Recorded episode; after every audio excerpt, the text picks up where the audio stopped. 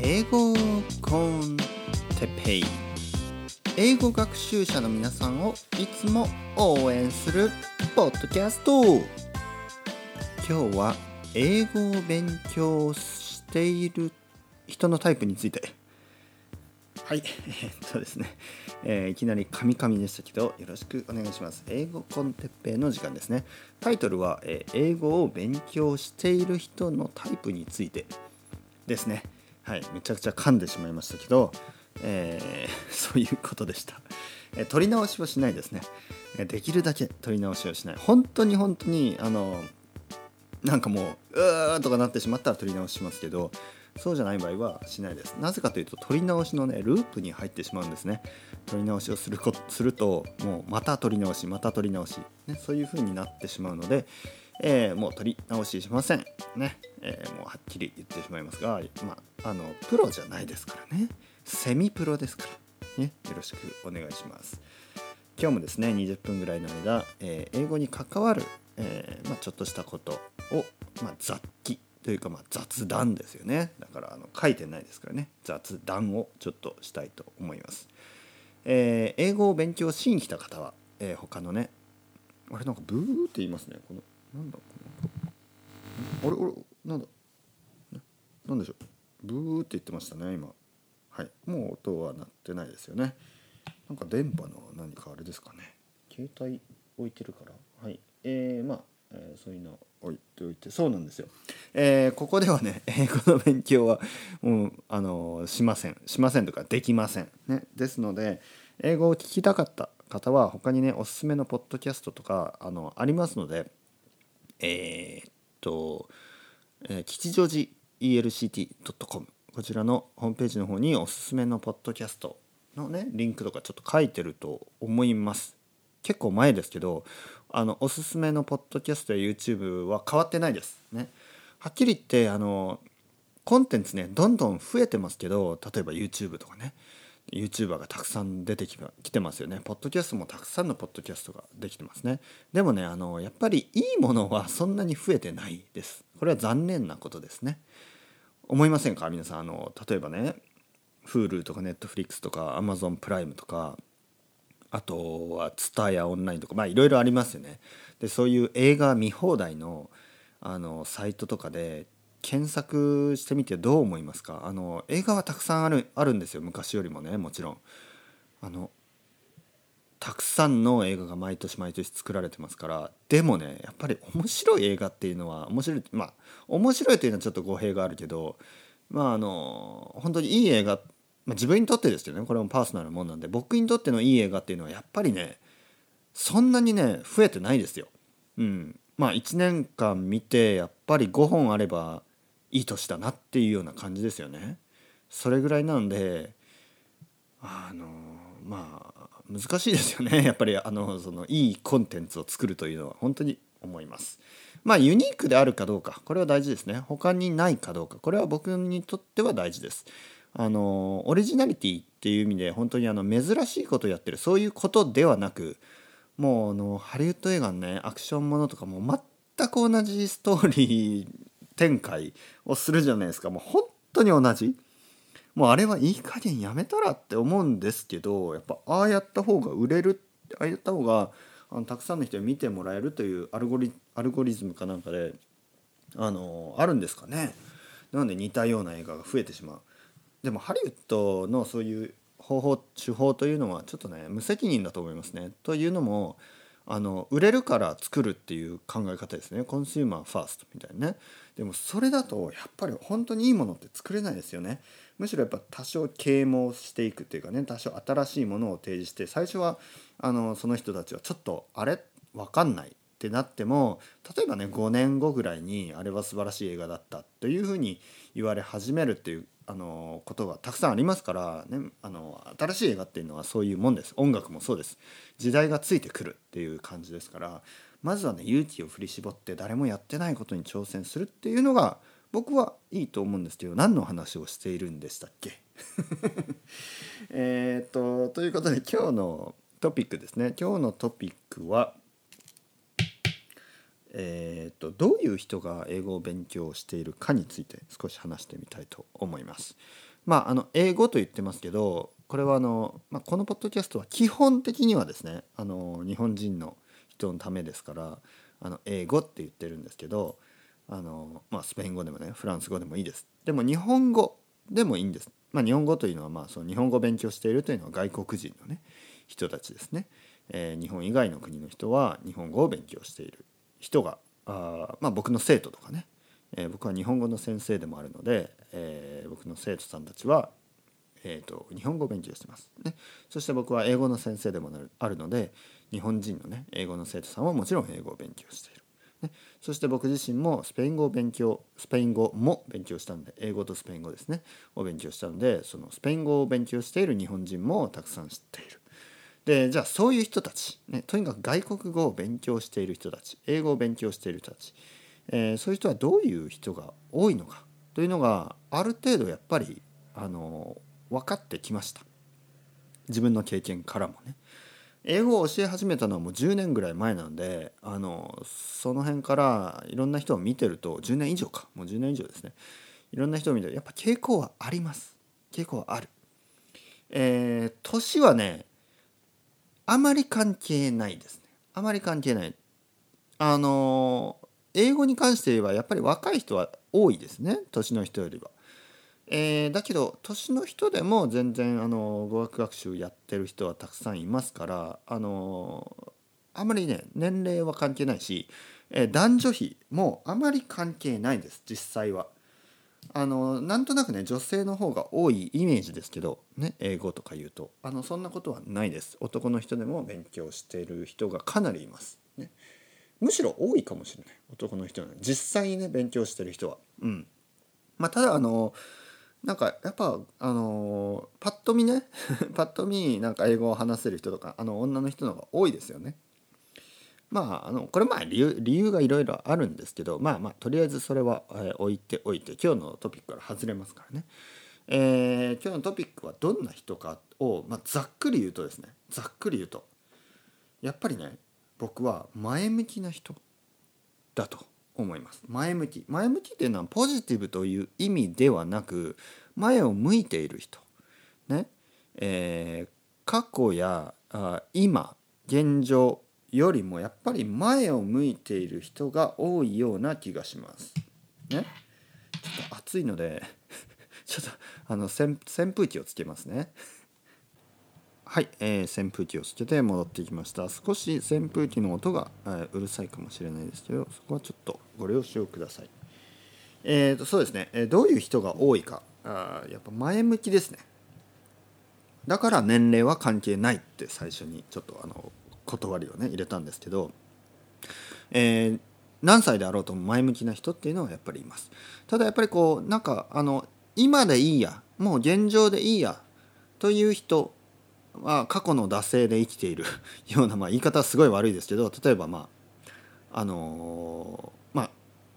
受験勉強頑張って、えー、就職活動頑張ってまあ、新入社員で入って仕事に入ってまあそのそのまあもちろん毎日頑張ってると思います。ね。仕事に行くのは大変ですから。とはいえまあ現状では別にあの大きくね自分が何かあのスキルを得たりしなくてもまあ定年まではいられる。というようなまあ後ろ向きじゃないけどそのまああの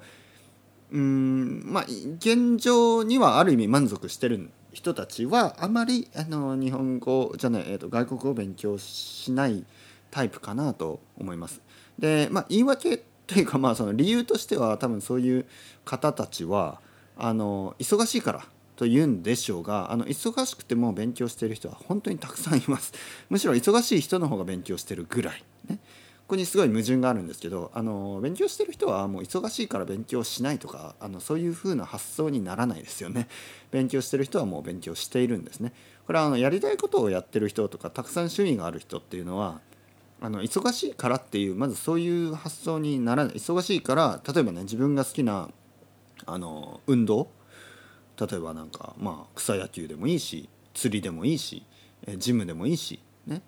音楽でもいいバンドでもいいしえー、何でもいいです。自分が好きなことを忙しいからと言ってやらない人っていうのは多分いない。もしいるとしたらあんまりやっぱ好きじゃないことだからじゃないですかね。好きなことだったら忙しいからやらないっていうふうにはあんまりならないですよね。でもしくはもしくは忙しいからやらないと言い出したら多分それはもうもはやあのそのパッションがかなり小さくなっている。だから忙しいからやってないっていうふうな発想にいきますよね。で例えばね僕も最近小説を読んでないです。で小説読んでないねちょっと忙しいからさって言うようになってしまった。これはねやっぱりね小説があんまり好きじゃないというかまあ言うほど好きじゃないっていうことなんですね。じゃないと例えばね音楽とかそういうものはあのそう忙しいから最近最近忙しいから全然何？音楽を聴いてない。とそういうふうにはならないですからね。忙しくてもあの音楽は聴くしまあ音楽はちょっと特殊か時間ながらができますからね、えー、じゃあ、うん。まあ、映画を見るとかね。その、まあ、映画もね実はあんまり 言うほど好きじゃないんですよね、まあ、ギターを弾く。ギターを弾かない日はないですね。忙しいからギターを弾かない。っていうことはないです。僕にとってはメディテーションですからね。ギターを弾くとなんかこう安心する。ストレスがねストレスを感じたりすると僕はギターを持ってポロロンとねうまくないです別に。でももう何十年？15歳の時からね弾いてますからなんかギターをポロロンとやるとねこう落ち着くんですよね。子供にとってのあの子供とか赤ちゃんにとっての指しゃぶりみたいなもんで なんか僕の子供もいまだに指しゃぶってますけどなんか、うん、落ち着くみたいです。はい。まあ、ということで全然あの話がずれたような気もするんですよ。ずれてないですよ。ずれてないです。あの履いて履いて履いてませんじゃない。履いてます。みたいなねずれてます。じゃない。ずれてない。何を言ってるんでしょう、ね、ずれてないですよ。あのここで言ってるのはパッションがある、うん、で前を向いている、ね、これがやっぱりあの共通するとこかなと思います。前を見てる。現状現状にまあいい意味で満足してない人たち。現状を変えたいと思ってる人たちこれは現状に対してネガティブとも言えるんですがはっきり言って現状に対する不満というのは未来に対するあのクリエーションというかあの、まあ、これからねこの過去はどうでもいい今もどうでもいい、まあ、今は大事だけどまあその明日が一番大事っていう考え方です。あね、明日を作るのは自分自身と考えるならば、ね、もちろんいろいろなコンディションあると思います。でもあの基本的には自分自身であると考えるならばねこの仮定するとやっぱりあの勉強して未来未来をね変えていくっていうのは僕はいいあのアティチュード、ね、態度だと思います。ということでまああの語学学習をしている人はやっぱり一様にしてあの興味深い人が多いですよね。なんかあのさっき言ったみたいに明るいっていうわけではないんですあの性格が明るい朗らかというわけではなくあの前向きやっぱ前を向いている人ですねもしもしくはあの逆を言えば現状に不満があるんでちょっとなんかあのなんかなんとなくフラストレーションを感じるタイプの人は多いですよね。うん、だからその明るい前向きだからポジティブってわけじゃなくあの僕が英語を必死になって勉強してた時っていつもね、まあ、イライラとは言わないけどやっぱりね今が嫌だ、ね、今が嫌だっていうことで勉強してあのなんか変えたい。未来を変えたいと思ってたんですね、まあ、実際変わりましたけど僕の場合は特に英語に関わる仕事をしてますからあの、まあ、日本語を教えてるのもはっきり言って英語は分かんないと無理ですからね。僕のところに来る生徒さんはあの僕が英語は分かるから僕に日本語を習いたいわけであって他のあの英語は一切分かんない日本人の先生から流れてきてるんですね僕のところに。あの例えば学校の先生が英語は本当に分かんないからあの質問ができませんと。でもちろんねそういう先生は全て日本語でやりましょう質問もねっていうようなスタンス。これは僕も支持します。僕はその国の言葉はその国の言葉で勉強するのが一番だと思ってます。ただねただその僕があの英語はわかるけど英語は話せるけどでもあの日本語でやりましょうっていうのとその先生が英語は分かんないから処理処理できない対処できないから日本語でやりましょうっていうのは全然違うと思うんですね。えー、先生としてはやっぱり英語で分かるっていう一応用意をしといた方が僕はいいと思うんですけど、まあ、残念ながら日本語の教師になるために別に英語の試験はないですからあの英語は一切分かんない先生、まあ、分かってもちょっとみたいな先生が本当に多いですね。えーということでなんかその何ていうかなどんな仕事についてても実は英語は分かった方がまあプラスアルファまあ、ベータ ガンマとかあんのかな、まあ、とにかくアルファ以上のものがねあのほとんどの人にはあります。でないとする例えばあの